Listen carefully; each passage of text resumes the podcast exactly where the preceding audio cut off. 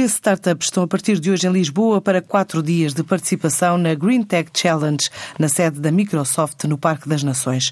Uma competição que, ano após ano, indica que mais de 70% das startups participantes conseguem um investimento médio de cerca de 500 mil euros. Uma ideia nascida no norte da Europa e que se instalou em Lisboa com o objetivo de revolucionar o mundo dos negócios verdes, explica a responsável pelo evento, Vera Garcês. A Green Tech Challenge surgiu uh, em 2015, na Copenhaga, e a nossa missão missão é fazer dos negócios amigos do ambiente bons negócios. É importante que não venham apenas poupar os recursos naturais, como sejam absolutamente rentáveis financeiramente.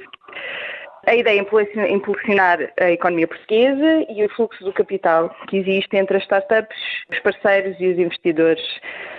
Este ano estamos pelo segundo ano consecutivo em Lisboa, na sede da Microsoft, no Parque das Nações, desde 18 a 21 de março extremamente bem acompanhados com vários mentores, como a J. Pereira da Cruz, a Tele Associados, a Winning Scientific Management, a Miranda e Associados, Canela, Follow Us e BBS.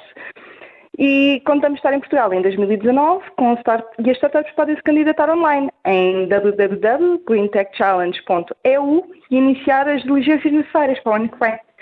Há imensas candidaturas, nós estamos, já temos três startups para, para este desafio, portanto, este ano já estamos completamente fechados, mas já estamos a receber candidaturas para 2019 e é muito interessante ver uh, as tecnologias que os portugueses conseguem uh, tirar um bocadinho da manga e, e estar parte deste ecossistema que existe em Portugal, que para mim é, é, um orgulho. A Green Tech Challenge já passou por cidades como Berlim, Helsínquia, Copenhaga, Londres, agora pela segunda vez em Lisboa, mas no total do ano a organização espera reunir 108 startups em mais de nove cidades.